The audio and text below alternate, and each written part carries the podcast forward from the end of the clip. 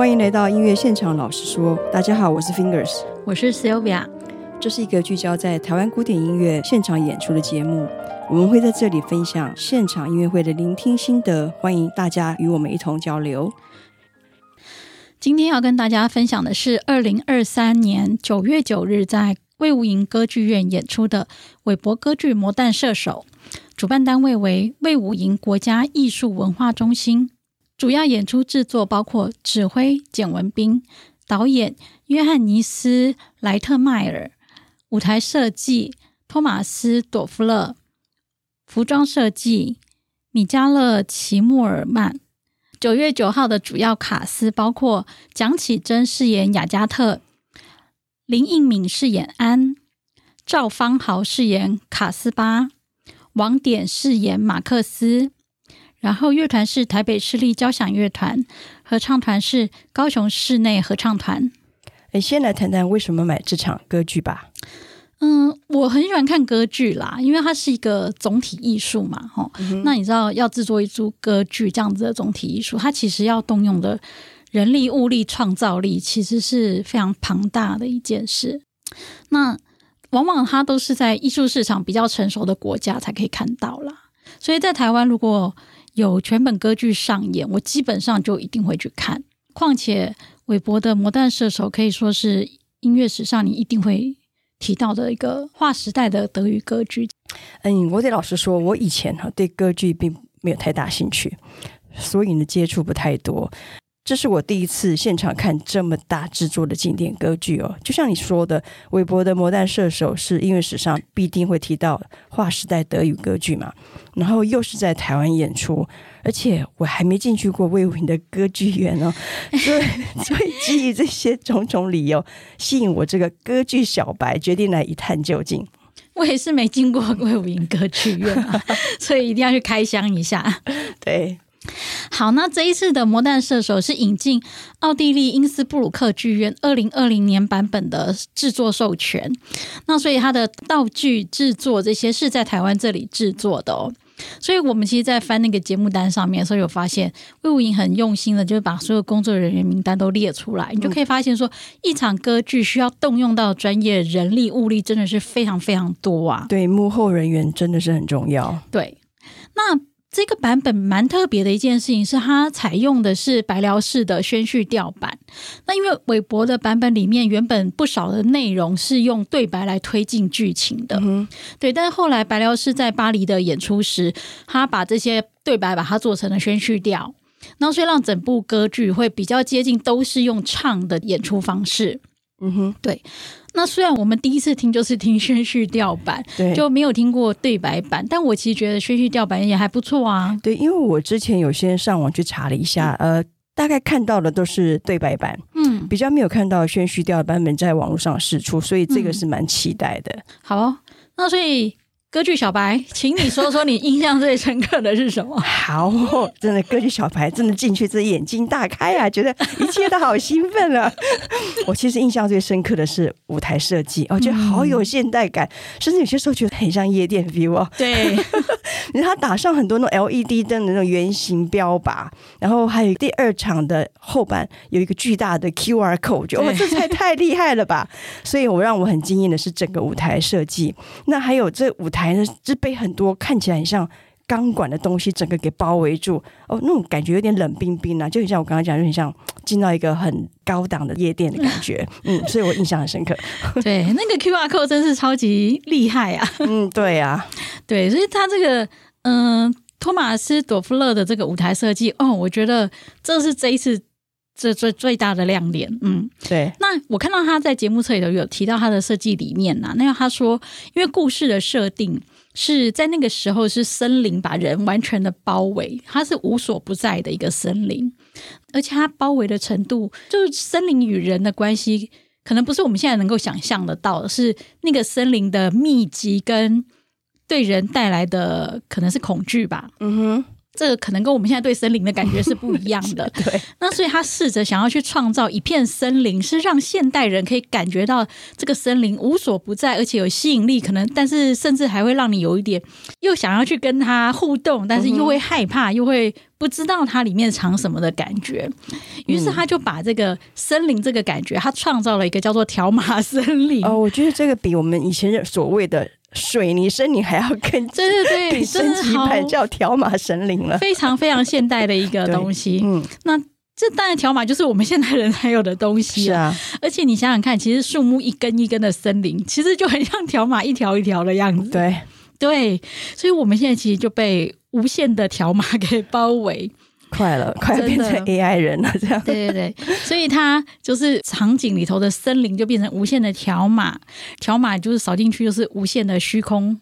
无限大的虚空环境嘛，对虚拟环境，对虚拟环境。对，所以他在第二幕的第六景，就你刚刚讲的，就是那个陡峭的山壁，就变成一个巨大的 QR code。这个一出来的时候，我们心想：哇，这是什么？这是 QR code 哎、欸！真的哎、欸，我超级想把手机拿出来扫一下，看一下后面会不会出现什么厉害的东西出来。真的是被制约的超级严重的。对对，那个巨大的 QR code 真的是神来一笔哦。嗯，然后呃。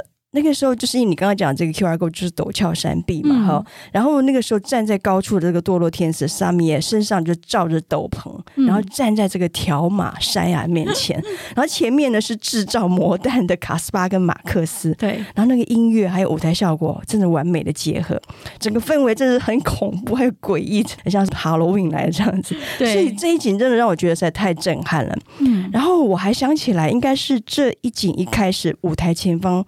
好像是有一片这种透明白纱的布幕，给就是它是放在前面投影用的，对对对。然后那个布幕上面，它还投影出来一个大圆圈，当中有一个五芒星的符符号。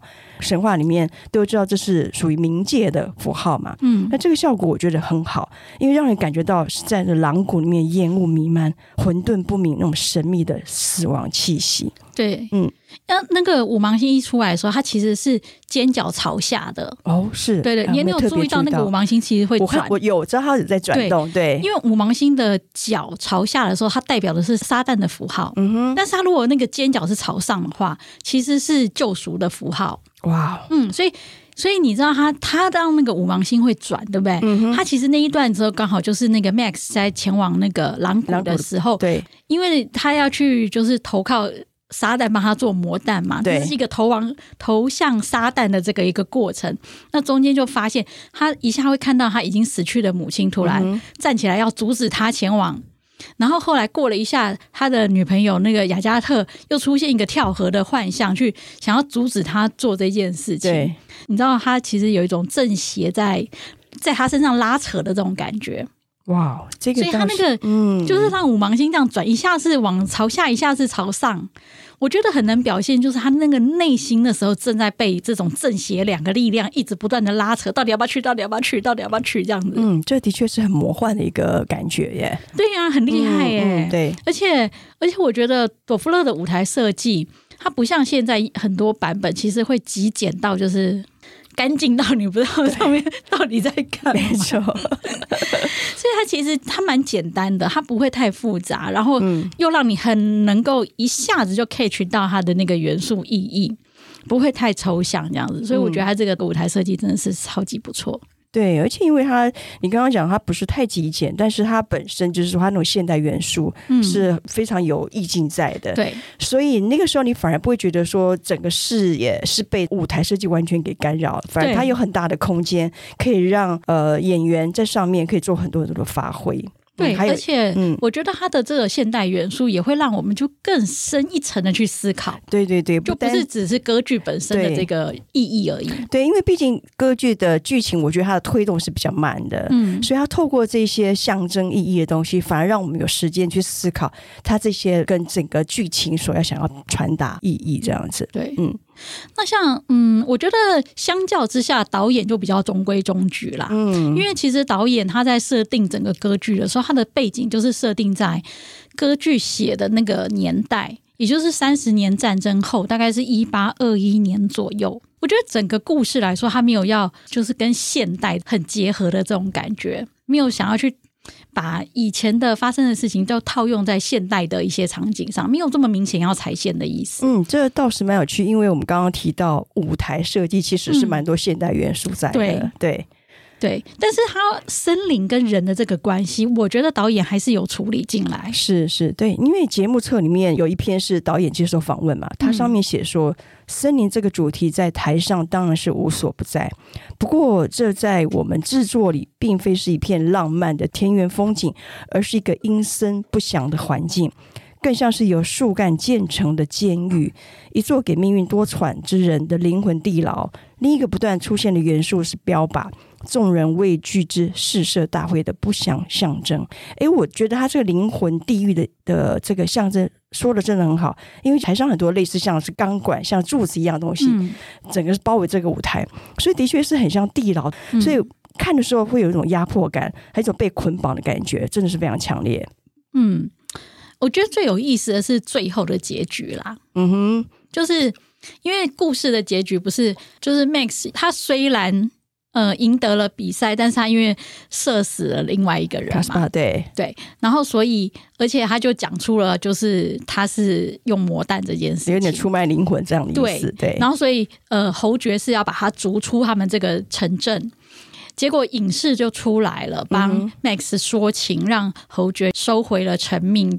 Max 改为留校查看一年。对，那如果表现的好，一年之后就会让他跟雅加特结婚这样子。嗯、我觉得这边最有意思的事情就是，其实听到呃故事到这里的时候，Max 的反应在这个版本里头非常奇特，因为他歌词上面唱的是“未来的时间将证明我的心”。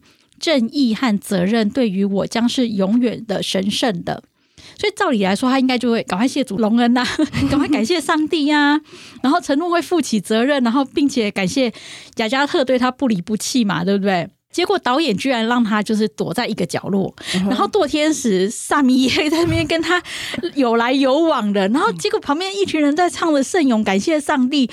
这不是很奇怪一件事吗？哎，不过如果说不是白疗师这个版本，他原本的版本也是这个样子吗？这是他故事啦，就他故事是这样子安排，对不对？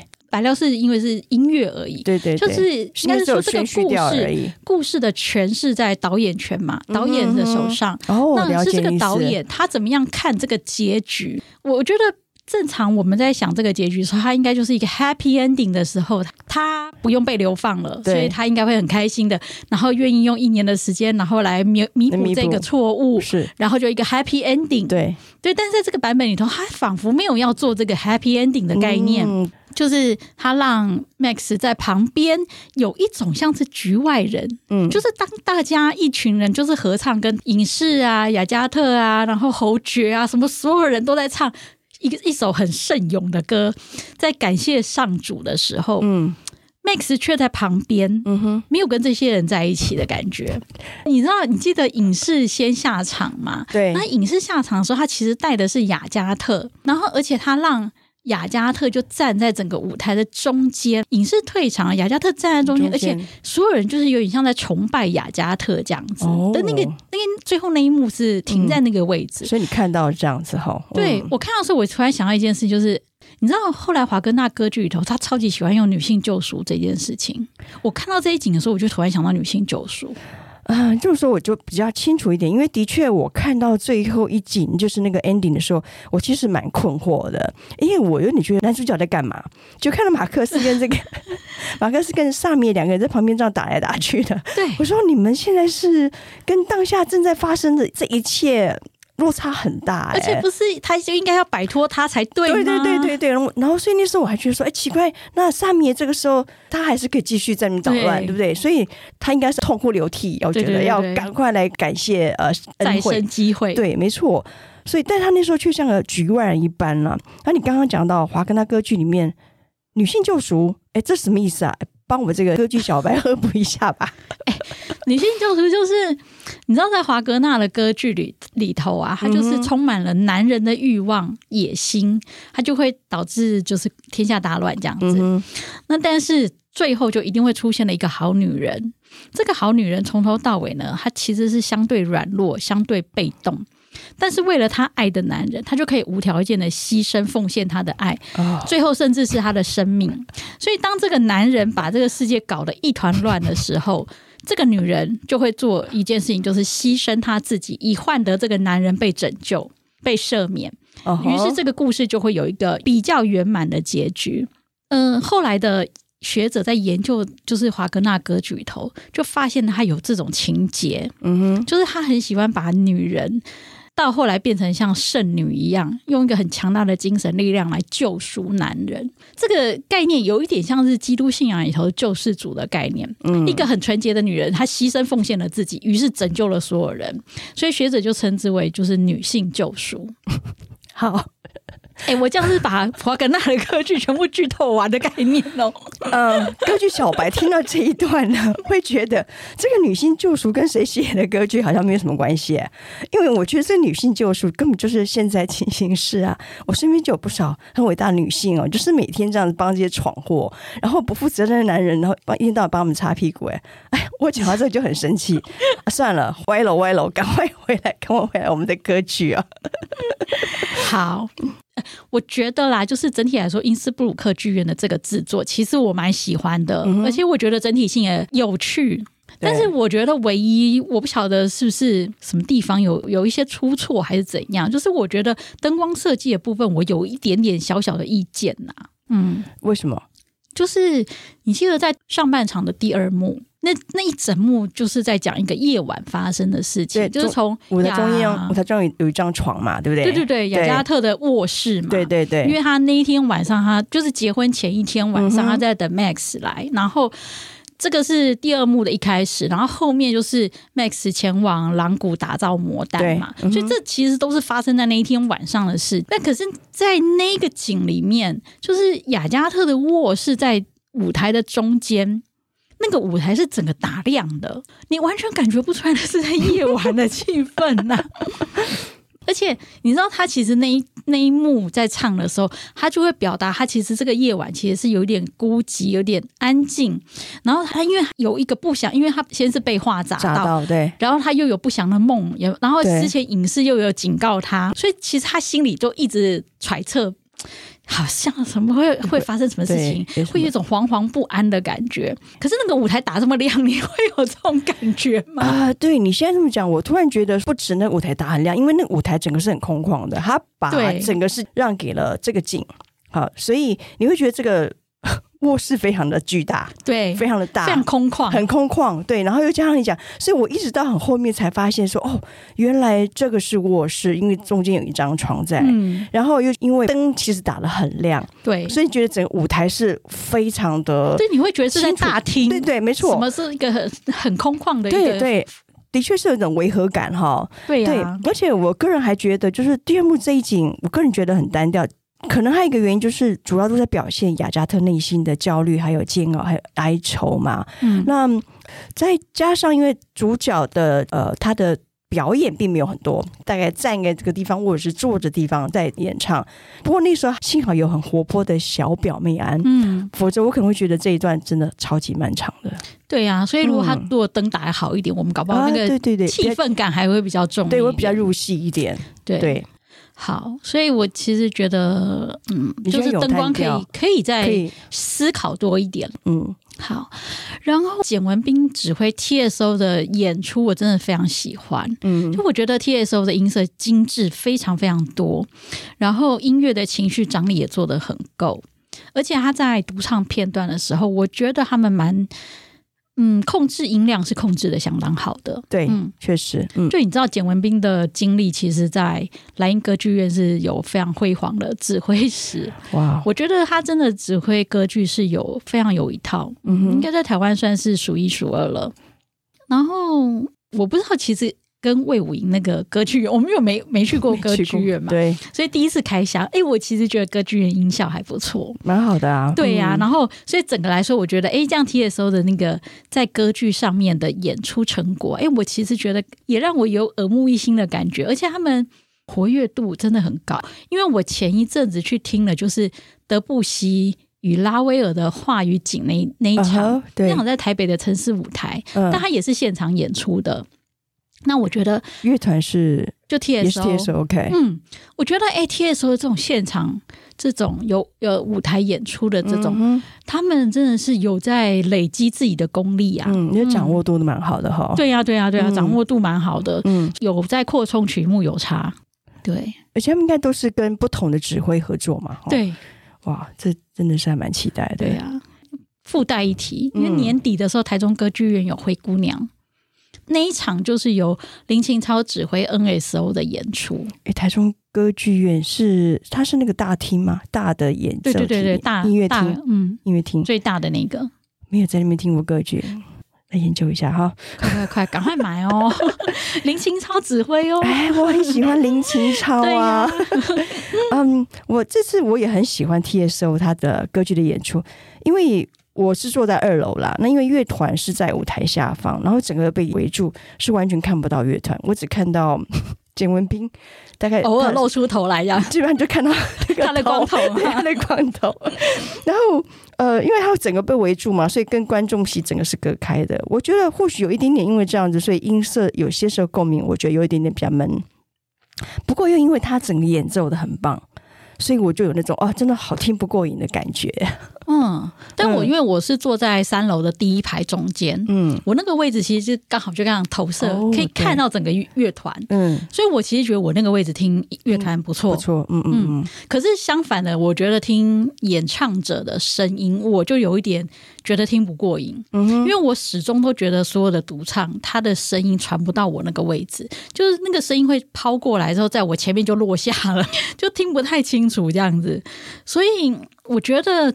我们九月九号那一场的演唱，嗯，声音都好像偏比较单薄一点，我有这种感觉。对，然后所以它的共鸣就会比较感觉比较弱，就比较相对难传到我这个比较高后面一点的位置这样子。嗯，嗯，所以你坐在二楼有觉得声音有比较好吗？我觉得二楼声音的传送感还不错，不过的确像男中音还有男低音，它的共鸣真的就会比男高音好一些。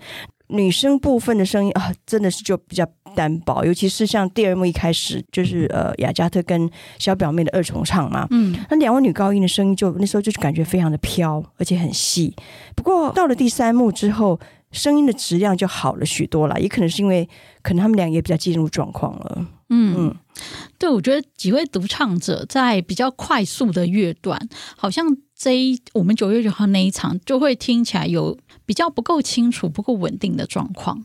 不过咏叹调的部分是不错啦，嗯，我特别喜欢第三幕，就是一开始雅加特的那个咏叹调，而且它配的是非常优美的大提琴独奏，嗯，然后后来换安，就是小表妹在唱咏叹调，是换中提琴独奏。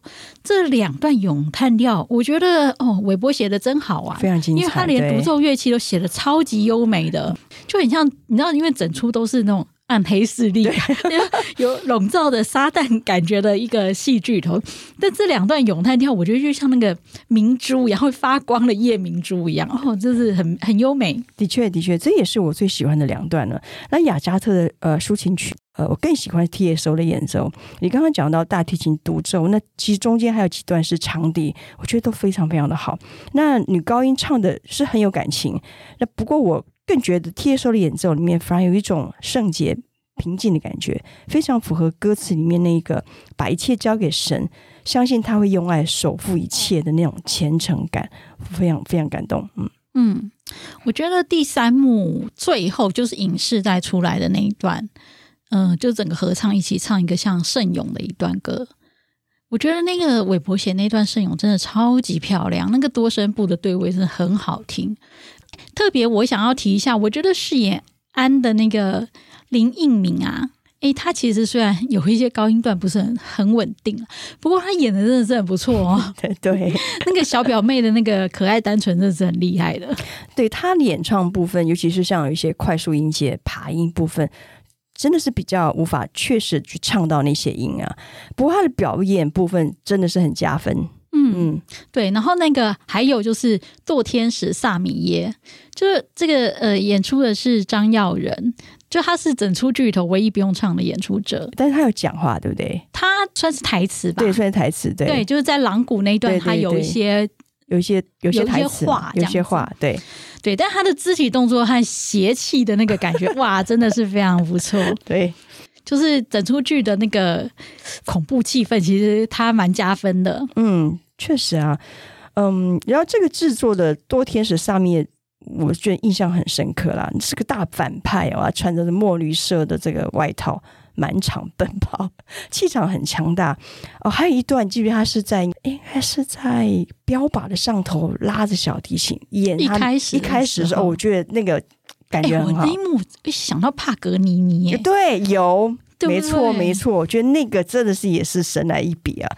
那因为他穿着这个墨绿色的外套嘛，那突然那个当当下，我突然想到，你知道亚瑟王传说当中有一个叫绿骑士，嗯，他是。考验亚瑟王和圆桌武士忠诚度的一个一个绿骑士，我想到好像在西方的神话故事里面，很多的恶魔或者是堕落天使，嗯、他们师傅都是会穿着这个绿色的衣服哦。嗯，那所以我觉得这个的意象，我觉得我个人还蛮喜欢的。那我来看这个现场之前，我事先先做了一下功课，我就看在网络上面看了两个不同歌剧院的这制作，他们的萨米耶的造型就比较呆板。就外形就是很丑陋啊，很怪异啊，就是那种很典型，我们知道那种邪恶的造型，嗯，不像我们的张耀仁所饰演的萨米耶，坏坏当中有一点邪气啊，很吸睛，对，而且他会一直去勾引那个雅加特，我觉得这种要这种他其实还蛮帅，然后而且又好像很会献殷勤，对，就是这种比较适合演堕天使，没错，没错。好，然后另外一个也不错，应该是那个卡斯巴啦。嗯哼，嗯，赵方好男中音嘛，对不对？对，男中音。对，他在狼谷那一段的表演也很厉害，因为那一段要、嗯、也带有一点邪气的感觉去制造那个魔弹。对，对他那一段演出也是真的还不错，非常好。嗯、对，只是我觉得比较可惜，就是我觉得男女主角真的是唱的比较认真吧。所以演的部分，相对于其他人来说，就是那个肢体表现或是表情这种东西，就相对少很多。我是觉得，像男中音赵方豪，他演卡斯巴刚一出场，我觉得他就很进入状况，所以他整个的音乐表现，我个人是蛮喜欢的。嗯，那饰演马克思的男高音王典。我不知道是不是因为角色也有一点关系，就是他就是一个比较弱的嘛，对，内在里面很一天到晚很纠结的那种，所以在外放的整体表现就比较。可是他是猎人呢？对，他是猎人，但就是说比较懦弱，然后犹豫不决，一天到晚就陷入那种非常焦虑不安的，要放不放，要收不收的，就觉得表现单一一些了。刚刚讲了一堆都独唱部分嘛，哎、嗯，我很喜欢合唱部分呢，我觉得很好听，嗯、尤其像第一幕一开始。有一大段不是在嘲笑马克思在嘿嘿嘿的嘛？对，我觉得唱的我都真的很想跟着嘿嘿嘿起来。我韦伯的音乐写的真的超级好啦，确实，其实蛮接地气的。我觉得 他的歌剧不会让你觉得就是太浮夸好听而已，就是他会让你有一种觉得哎，好像跟生活感蛮重的。对，我记得。嗯，我听吕大卫老师讲过，他就说，因为欧陆像这种经典歌剧，就是各大大小小剧院都不知道上演了几千遍。那因为其实看歌剧的观众也是这些人，对，所以嗯，如果一而再再而三都是同样的制作、同样内容，观众也是会嫌会腻的。所以他们总是要玩一些新花样，让观众、嗯、哎呀还想要再进来看。所以现在其实，在看这些欧陆制作的经典歌剧，其实大部分都在看导演。导演想要怎么样去重新诠释这样子的歌剧跟现代关系？他可不可以玩出一些厉害的东西？嗯、我记得在那个 COVID 的时候，因为国外不是在 lockdown，、嗯、他们就超级多这个音乐厅剧院都在线上播他们先前的制作版嘛。对。然后我那时候其实追了超级多剧院的版本，然后。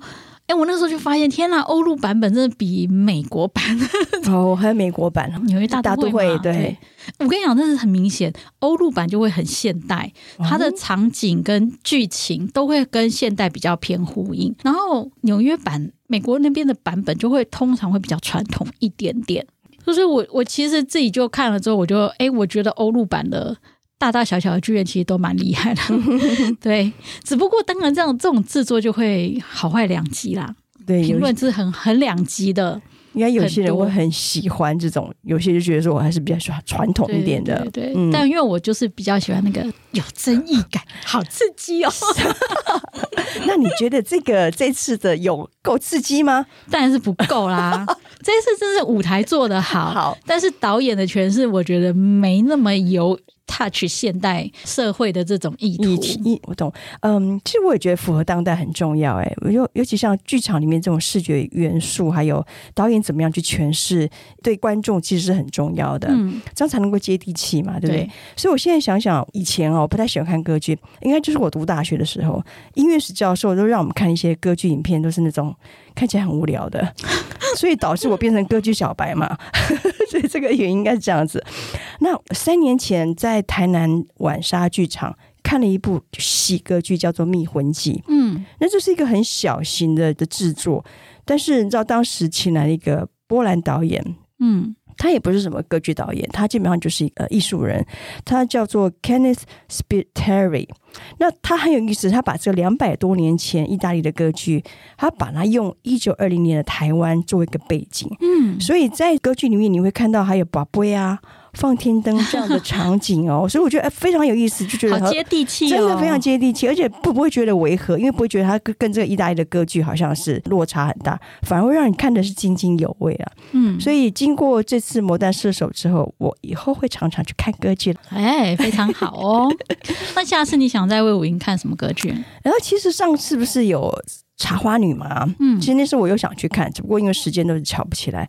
不过最近因为我要常常回高雄，也会有爸妈家，然后去尽一点这个孝女的责任哦。所以以后我回高雄时间就配合一下魏武营上档歌剧的时间，这样我就一举两得，看他们有什么样厉害的制作，我一定会去听。非常好哦，嗯，对呀、啊，我记得那天好像听简文斌说，明年魏武营好像会制作两档歌剧，嗯，对，也很期待会有一些厉害的制作。嗯，这次看过之后就会觉得很期待了。对啊，当然希望那个魏武英的时间可以像这次安排这么好，我去一趟可以看两三场表演，太厉害！那时候天好，那几天天气之差呀。对，我我没关系，我都在魏武英。我知道你直接都泡在魏武英 听了三场。对，这样对我们这些那个小资族来说，就是高铁票是充分运用，对，非常好。对对，嗯，好，今天。这是是我们首度的讲歌剧，哎，有开心，下次可以再来。想知道我们下次听什么吗？请 follow 脸书粉专音乐现场老师说，让我们在音乐厅共度最美的音乐飨宴。音乐现场老师说，我们下次见，下次见，拜拜，拜拜。